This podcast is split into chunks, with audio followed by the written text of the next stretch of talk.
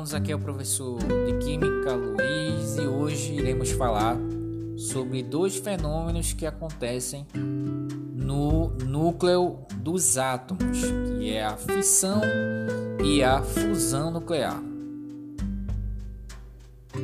Bem, a fissão e a fusão nuclear são fenômenos que, como o próprio nome diz, acontecem no núcleo atômico.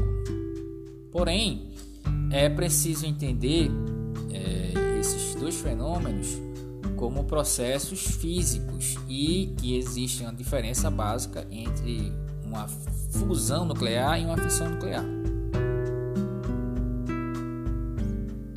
Bem, antes de entrar no conceito de fusão e fissão nuclear, é preciso entender que o átomo ele é dividido em uma região chamada de núcleo e uma outra região chamada de eletrosfera.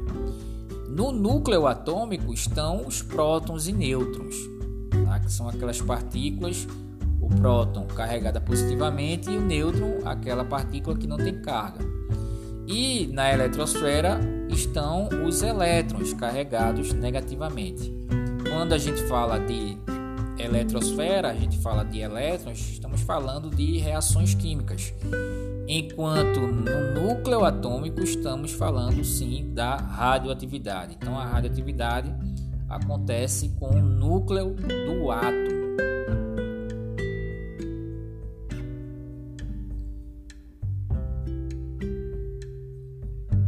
Bem, é, as fissões e fusões nucleares acontecem no núcleo atômico diferente das reações químicas que acontecem na eletrosfera. Normalmente, a eletrosfera é a troca de elétrons. O número de prótons é o próprio número atômico do átomo. E é ele que vai determinar as características de um elemento. E é pelo seu número de prótons que identificamos cada um dos elementos. Além disso, as reações de fissão e fusão nuclear são altamente energéticas, devido ao fato de estarmos mexendo né, com o núcleo atômico. Por isso, pode ser usadas em processo de obtenção e também de conversão de energia em usinas nucleares e usinas elétricas.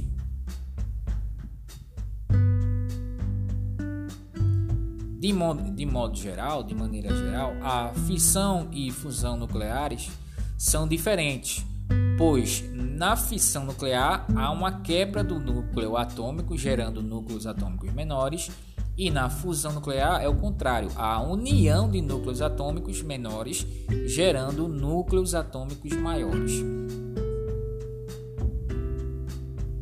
Bem, a fissão nuclear ela teve basicamente através dos trabalhos de Enrico Fermi e outros cientistas que contribuíram para esse trabalho, a ideia básica de bombardear núcleo de urânio com nêutrons.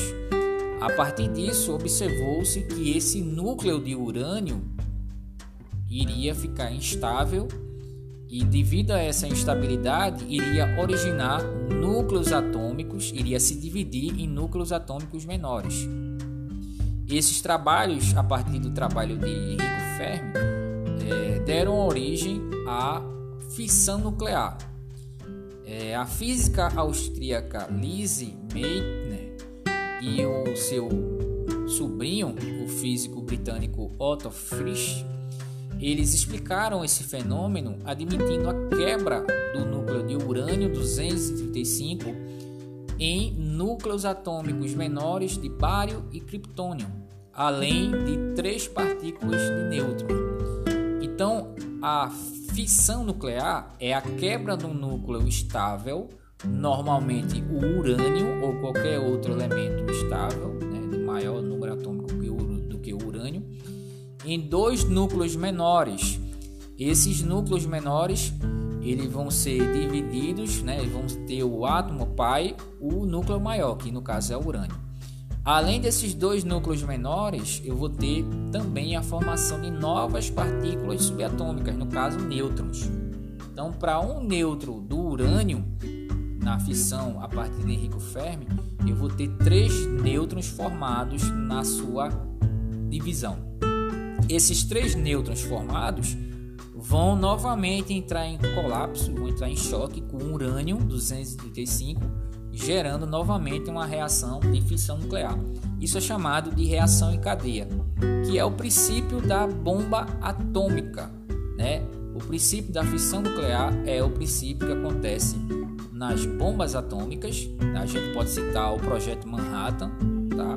E também a bomba atômica de Hiroshima e Nagasaki e também as, os reatores atômicos, reatores nucleares, que utilizam esses princípios da fissão nuclear.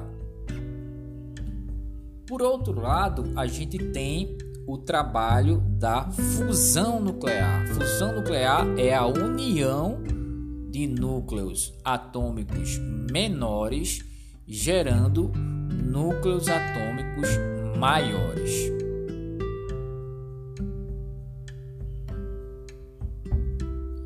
A fusão nuclear é a união de núcleos atômicos produzindo um núcleo maior, com liberação de grande quantidade de energia. Normalmente, a fusão nuclear acontece entre o isótopo do hidrogênio, que é o deutério, e o outro isótopo de hidrogênio que é o trítio.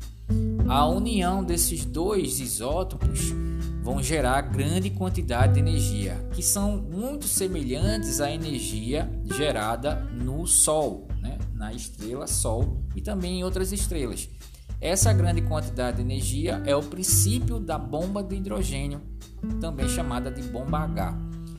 A primeira bomba de hidrogênio foi produzida, foi construída sobre a orientação do físico húngaro Eduard Teller e explodiu em 1952, que utiliza a fusão nuclear como princípio, usando isótopos do hidrogênio, o deutério e o trítio.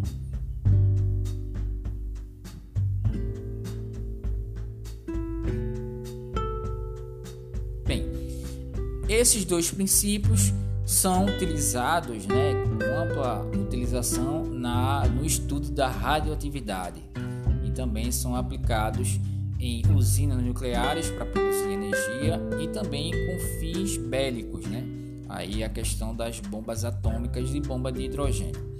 Essa foi a aula é, sobre fissão e fusão nuclear.